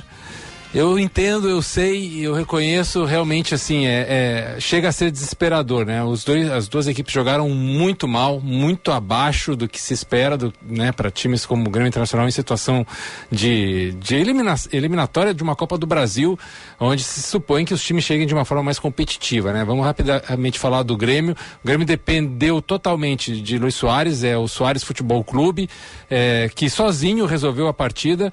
É, é claro que o Cruzeiro é mais bem organizado, o Cruzeiro é mais competitivo, o Cruzeiro é favorito para eliminar o Grêmio porque vai resolver em casa e tem realmente um time melhor. Mas tem o Soares que é um cara que, né, é, ele é realmente diferenciado. Eu, essa palavra eu gosto de medir ela um pouco, Giba, porque diferenciado se usa a, de um jeito muito simples e a palavra não é tão simples. O diferenciado é o cara que é diferente entre os diferentes. Então, para chamar alguém de diferenciado, tem que ter muitos diferentes ao redor dele ou, ou similares a ele, para ele ser melhor que aqueles diferentes. Como o Grêmio não é um time cheio de diferentes, ele não é um diferenciado no Grêmio. Mas ele é um diferenciado no centroavantes mundiais, porque realmente ele é um cara fora do comum. É, agora, o Grêmio segue com problemas muito graves de organização, de, de compreensão do jogo, de contexto do jogo, é, de construção com a bola, de construção sem a bola não vejo alternativas para o Grêmio a curto prazo para melhorar isso. Realmente não vejo. O Internacional, eu já vinha falando aqui há algum tempo, né, que o Inter não tinha os mesmos problemas estruturais, mas tinha deficiências individuais e tinha deficiências na realização de mecânicas coletivas. Ontem, por exemplo, teve um gol anulado, justamente porque houve, né, falta do Alan Patrick no começo da, part... da, da jogada. Mas era para expulsão? Não, não, não, não era para expulsão. Obviamente que não era para expulsão, era no máximo um cartão amarelo e olhe lá. Talvez nem para cartão amarelo. Porque, porque eu vou te dizer, eu não dei a mínima para a expulsão do Bustos no final do jogo, porque tem o Igor, que é um bom lateral, mas, cara, não tem um substituto pro Alan Patrick. Sim. Então no jogo da volta o Inter vai ter sérios problemas. E sabe por que também não, não valia aquele cartão? Porque a falta foi na cara do árbitro. O árbitro estava na frente da jogada. E aí todo mundo olhou para ele na hora e ele fez assim, segue o jogo. Uhum, então uhum. ele deu aval ali na, na, na frente do lance. Se, se, naquela frente do lance ele não percebeu uma entrada temerária, uma entrada eh, que, que, fosse mais agressiva, eh, que fosse eh, merecedora de um cartão vermelho, eh, por que que depois no VAR ele voltou atrás? É claro que o VAR serve para isso, mas eh, ele deveria apenas ter marcado a falta e anulado o gol corretamente. Mas o que, que eu queria dizer desse gol? Foi um gol de jogada com os três caras que eu falo que são o núcleo de futebol do Inter hoje que é o Alan Patrick, o Depena e o Maurício. Esses três caras, eles têm que ser incentivados a jogarem mais, a criarem mecânicas para que eles possam construir, porque se você chegar ali na frente com um Arangues para se complementar esse time, um Ener Valência para complementar esses, aí o Inter vai subir um pouquinho mais na sua qualidade técnica individual e pode ser um time mais competitivo. Mas tirando isso, foi ontem realmente o pior jogo do Internacional na temporada até aqui. O Gilberto Echauri, fora do ar, vinha falando com a gente sempre, ó, o Inter vai ressuscitar o América, o Inter vai ressuscitar o América, o Inter gosta de fazer isso. E dito e feito, né, Giba? O Inter terminou ressuscitando um Wagner Mancini que estava com a corda no pescoço e agora tem a chance aí de passar para a próxima fase da, da Copa do Brasil e, e garantiu mais umas semanas de trabalho, né? E detalhe, o pior time do Campeonato Brasileiro, que é o América, ontem entrou com um time misto. E mesmo assim o Inter tomou 2 a 0 É inadmissível. É, isso também é bastante questionável, né? Porque vamos combinar que um time misto do América Mineiro, que é o Lanterna no Campeonato Brasileiro, deveria ser um, um trabalho, uma faena, digamos assim, mais tranquila para o Internacional. Só que eu quero encerrar o meu pitaco do Gufo hoje com um, uma gloriosa aula de futebol que nós vimos ontem de tarde na semifinal da Champions League, eu imagino que o nosso ouvinte deva ter acompanhado, né? O Manchester City botou simplesmente 4 a 0 no Real Madrid. O Real Madrid perdeu apenas uma vez por mais de três gols na história da Champions League. Real Madrid, que é o maior campeão de Champions League, só havia perdido uma vez por 4 a 0 é, para o Liverpool e perdeu agora 4 a 0 para o Manchester City do Guardiola, que é o maior treinador da história do futebol do século 21 é, um cara que revolucionou o esporte e ontem, Giba, aí para os mais antigos, eu que gosto de trazer sempre referência de velho. é, quem lembra da Copa de 74, né? A, a Laranja Mecânica a Holanda de Rinus Michaels, que tinha em Cruyff a sua grande figura, Cruyff que depois foi para, para o Barcelona e mudou como atleta e principalmente como treinador e dirigente a cara do Barcelona, implantando desde a, a, o trabalho na categoria de base até o modelo de jogo e a ideia de clube, né? Ontem, vendo aquele Manchester City, era a laranja mecânica de 74. O cruifismo estava completamente vivo na cabeça de Guardiola. Guardiola que foi atleta de Johan Cruyff quando Cruyff era treinador e Guardiola que foi treinador do Barcelona quando Johan Cruyff era diretor de futebol do clube. Ou seja, aí uma linha hereditária maravilhosa que faz com que o futebol seja belo, bonito, competitivo, bem treinado. Cara, é impressionante, os caras estavam ganhando 4 a 0 e eles queriam meter 5 é, essa vocação ofensiva de não desistir nunca, de pressionar, de ir para cima, de ser protagonista o tempo inteiro, falta ao futebol brasileiro. Nós já tivemos isso e falta ao futebol brasileiro essa vontade de ser protagonista, de não ter medo de ser o favorito, de não ter medo de puxar a bola para si e falar, não, eu vou ganhar essa partida, seja como for, eu vou jogar pra, para vencer o tempo inteiro. Eu não sei onde que a gente perdeu isso, Giba, Bruna e ouvintes, onde a gente perdeu a vontade de ser protagonista no futebol. Hoje nós não somos, a gente vê jogos do futebol brasileiro parece que os caras têm medo de ter a bola. Né? Dá a bola para outro time, eu vou ficar só me defendendo, tenho medo de trabalhar a bola. É, e o Manchester City do Guardiola é, realmente é um sopro de alegria, de esperança de ver assim, não, o futebol ainda é um lugar bonito para sentar e viver e conviver, principalmente quando coloca 4 a 0 no Real Madrid, tudo fica mais bonito. Quando a gente falava que o Brasil é o país do futebol, né? Que essa frase já está super velha, porque o Brasil não é mais o país do futebol, mas isso se aplicava Sim. muito à seleção, né? Porque o Sim. talento dos jogadores nascidos no Brasil era o que se via na seleção brasileira, que era melhor que as outras. Mas é, a mentalidade, não, não é só o, o. Falando de clubes agora, não é só o dinheiro dos clubes europeus Não, que fazem claro. eles serem melhores que o, que, que o futebol sul-americano. É a mentalidade também, né? Google? Sim, exato, não, perfeito, porque assim, o dinheiro ele pode trazer os melhores jogadores, pode trazer os melhores profissionais para a comissão técnica, para médico, para fisiologia, pode comprar as melhores estruturas, as melhores tecnologias, ok. Mas não adianta nada disso se não houver isso, a mentalidade, a mentalidade transformadora, de usar é, aqueles atletas com o que eles têm de melhor, provocar neles uma sensação de que eles podem ser transformadores da história daquele clube, que eles estão ali como protagonistas, que eles podem, que eles têm uma situação de privilégio que eles têm que aproveitar como uma oportunidade única de fazer arte com a bola nos pés, mesmo que aquilo ali seja difícil muitas vezes, né? Porque sempre tem um adversário do outro lado. Mas essa ideia de trabalhar o mental, a gente perdeu bastante aqui. A gente perdeu Primeiro, porque treinador aqui é o pior trabalho do mundo, ser treinador no futebol brasileiro. Se você não começa a ganhar em dois, três, em duas, três semanas, já é demitido. Então, como é que vai se estruturar um trabalho, né? Quantas vezes a gente está falando aqui ah, se o Mano Menezes, se o Renato é, Portaluppi tem que ser demitido ou não porque o trabalho é ruim. Então, como é que se trabalha sempre com a corda no pescoço e aqui é assim. Mas Amanhã, no Pitaco do Gufo, a gente vai focar bastante e unicamente no Grenal do final de semana, que talvez seja o Grenal mais preocupante para os dois treinadores. Fazia tempo que a gente não chegava no Grenal com os dois treinadores assim, realmente é, com o seu, né, o seu trabalho preocupado em se vai permanecer ou não. E com os dois times tão mal, tão mal, taticamente, tecnicamente, fisicamente. É, é, talvez a gente tenha um grande Grenal, justamente é, por os claro, dois estarem muito claro. equilibrados, né? E não ter aquela. Sempre a gente vinha com um mais favorito, com uma situação melhor que o outro, e daí nessa guia a gente vai estar tá com os dois mais nivelados por baixo. E para aqueles torcedores que pedem a saída imediata do Mano Menezes, eu só lembro que da última vez que o Inter demitiu um treinador às vésperas de um clássico Grenal, tomou cinco. Então acho que não pode, não, talvez não seja a alternativa mais inteligente. Acho Sim. que só vencendo o Grenal o Mano sobrevive, porque mesmo empatando, eu acho que ele cai. É, é, é, bem difícil também. Eu acho que, por outro lado, será a mesma coisa se o, o, Inter vencer e vencer bem. Eu não sei se o Renato se mantém no cargo. Mas é, esse, o 5 a 0 né, que, que foi realmente um, um, um jogo bem diferente da, da história do, dos Grenais, que não é uma coisa que acontece constantemente, essas goleadas muito altas. Ela, ela teve dois fatores. Teve esse fator da, da demissão, que foi fundamental, né, a situação do fato novo, aquela coisa toda. E aquele Grêmio do Roger, ele vinha numa ascendente muito forte. Né? Tinha aquela vitória contra o Atlético Mineiro na rodada anterior lá em BH com uma aula de futebol também 3 a 0 assim, um jogo maravilhoso de encher os olhos e chegou no Grenal muito forte, muito sólido.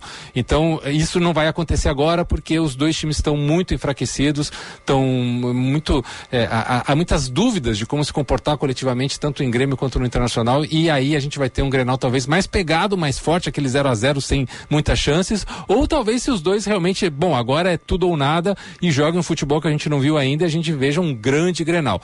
Mas amanhã a gente fala disso. Central de Ouvintes, Ricardo Boixá. Lembrei agora que ontem o ouvinte que pediu para não ser identificado me mandou mensagem no Instagram. Eu prometi que ia ler o recado dele, dizendo: Bom dia, Chauri. Ouvindo a reivindicação dos motoristas de aplicativo, gostaria de te passar minha experiência. Trabalho 10 horas por dia, seis vezes por semana, ganho 10 mil reais por mês. Tiro 2,5 de combustível, 2,5 de aluguel do carro, me sobra limpo 5 mil reais. Pergunto se tem fundamento essa paralisação. É só trabalhar diz o ouvinte que é motorista de aplicativo, mandou abraço, pediu para não ter o nome mencionado por né, medo de represálias de alguns motoristas mais agitados, disse ele. Tá feito o registro. Abraço aí para o nosso ouvinte. É, tem a nossa central de ouvinte Ricardo Boechat, né, que os nossos queridos e prezados ouvintes mandam os seus relatos de áudio. Ouvinte Roberto Peixoto denuncia que apesar das promessas da prefeitura de Alvorada, um trecho de 150 metros do bairro Jardim Algarve ainda não foi asfaltado. Segundo ele, o problema persiste há cerca de 10 anos e foi agravado por obras realizadas pela Corsan. O asfalto vem até a passarela ali, depois da 24, e ali parou e o restante é tudo pedra-ferro. Incompetência da prefeitura, eu acho. Ou eles não estão não tão, não tão preocupados com, com os moradores daqui. A reportagem da Band News FM entrou em contato com a Prefeitura de Alvorada, através do secretário Rogério Negreiros, que disse em um primeiro momento o seguinte, abre aspas, recuperamos várias ruas neste bairro e hoje há pontos localizados de buracos que realizamos a operação Tapa Buraco. Fecha aspas. Questionado sobre a falta de asfalto, a, o secretário se posicionou afirmando o seguinte: abre aspas, que a única parte que não tem pavimentação é onde há uma rede de esgoto e só poderemos iniciar uma obra após a Corsan nos encaminhar o pedido. Fecha aspas. A Corsan ainda não se manifestou. É, tem relato aí também, né, Bruna, que chegou pelo nosso WhatsApp? Recebemos aqui, vou registrar, a deputada Sofia Cavedon, que preside a Frente Parlamentar em Defesa do Cais Mauá Público. Citei isso no começo, né, no comentário do Pensar a Cidade. Essa é uma das, uh, um, um, dos uh, grupos de debate sobre o Cais Mauá na Assembleia Legislativa, o outro é a Frente Parlamentar de Desburocratização e, deixa eu dar o nome certinho, de Empreendedorismo e da Desburocratização, que também essa semana realizou uh, uma reunião para tratar desse assunto. Nessa reunião, esta frente é presidida pelo deputado Felipe Camozato. Imagino aí que nos próximos dias a gente pode até inclusive ter eh, os dois aí e o governo do estado também falando sobre este assunto aqui e alguns outros recados Uh, Gufo, você cantou a pedra, agora vai ter que disponibilizar esse roteiro para a Argentina e para os ouvintes. O nosso ouvinte, colega jornalista também, o Eduardo Leães. Consegues com o Gufo essa relação de dicas para visitar em Buenos Aires, por favor? Pode deixar. Vou, vou encaminhar aqui para a Bruna e ela passa adiante. Chegou o relato de áudio também do nosso querido Alexandre. Bom dia, Bruna, Echauri, Gustavo, Alexandre Reich na área. Uma, eu tenho uma opinião, uma opinião do, do, já que ele morou fora. como é que foi estar certa a privatização da, da, da, da Corsã se cidades europeias como Paris, Berlim, que privatizaram o serviço de água, tiveram que restatizar? Abraço, bom trabalho para vocês. Obrigado, Alexandre. Excelente pergunta. Você breve aqui, o assunto é, é, complexo, mas sim, é verdade. Né? A gente tem que pensar que a privatização de água e de saneamento básico é algo recente na história da humanidade é, e principalmente agora, nesse século, nos últimos 20 anos, isso foi tratado de uma forma mais séria. Tem um problema aí que eu acho importante, que foi a Nasdaq, a, a Bolsa Americana, em 2020 ou 2019, se eu não me engano, é, criou um índice de água, ou seja, transformando a água num produto, o que é muito preocupante, porque a água devia ser pelos direitos humanos da ONU, pelo marco dos direitos humanos, um de direito livre, acessível e gratuito à água potável e ao saneamento básico, por isso que é uma obrigação dos governos. Então, a privatização ela precisa ser feita, primeiro, como, de que forma, é, de que concessão é isso, se é uma concessão, se ela vai é, atender a população mais vulnerável, se isso não vai virar um produto, como o Alexandre bem falou, em várias cidades que fizeram essa privatização, ela terminou sendo um problema enorme e voltou para a mão do, dos estados desses municípios municípios. Então é sim muito preocupante. É, eu sou a favor de que a água seja algo público, gratuito, né? Sei lá, que seja um mínimo de Custo taxa de operação, de caixa de operação, exatamente, mas que é, não seja algo é um produto privado onde seja o fruto final seja o lucro. Então, vamos ver o que, que vai acontecer com a Corsan. Vou citar aqui alguns outros ouvintes, outras ouvintes, né? Muitas mulheres participando aqui. O, o nome e brevemente aqui um recado, né? A Luciane Jamacaru no, na live que está gostando da, da, nossa participação, dos novos âncoras. Muito obrigado. Obrigado. A, a Mayra eh, Canteiro também, gostando dos temas, a diversidade de assuntos que a gente tem trazido aqui ao programa. Uh, a Neuza Mocelinha, que eh, tanto a Neuza quanto a, a Mayra comentaram o caso uh, desse agressor, desse abusador uh, no, na arena. E a, o que a Neuza diz é interessante, ó, não tem antecedentes criminais que a polícia saiba. Talvez tenha por situações semelhantes que não chegaram ao ah. conhecimento da polícia, que a, a Mayra dizendo que a, o segurança da arena errou feio ao preservar eh, este homem e também fazendo um comentário sobre o Soares aqui, a Mayra. Convenhamos que o Soares estava devendo há um tempão sem fazer golzinho nenhum e Sim. até agora fez poucos pelo tamanho da sua fama e do que recebe por mês. Mas Mário, ele também não joga sozinho, então é muito difícil futebol um cara resolver sozinho. Só uma observação sobre esse caso na Arena também que eu acho interessante a gente ressaltar aqui é que ninguém, seja da segurança da Arena ou da Polícia Civil, duvidaram da vítima. Isso é muito importante. É, no, levaram adiante a acusação sem, mesmo sendo, muitas vezes a gente viu em flagrante, há dúvidas é, pairando sobre a vítima, e nesse caso não houve, então também isso a gente tem que ressaltar como um ponto positivo. Tem um destaque final do trânsito com o nosso querido Josh Bittencourt. Seu caminho. Não, não tem. Daqui a pouco o Josh volta então, já no Band News Porto Alegre, segunda edição. 11 e 3, meus queridos. Muito obrigado, Bruna. Até amanhã. Até amanhã. Valeu, Gufo. Até amanhã. Valeu. Sextou amanhã é nós. Muito obrigado a todos que participaram. A gente está de volta amanhã a partir das 9h25. PUC RS, 75 anos de impacto positivo real na sua vida. e no mundo. Vem aí o Band News Porto Alegre, segunda edição.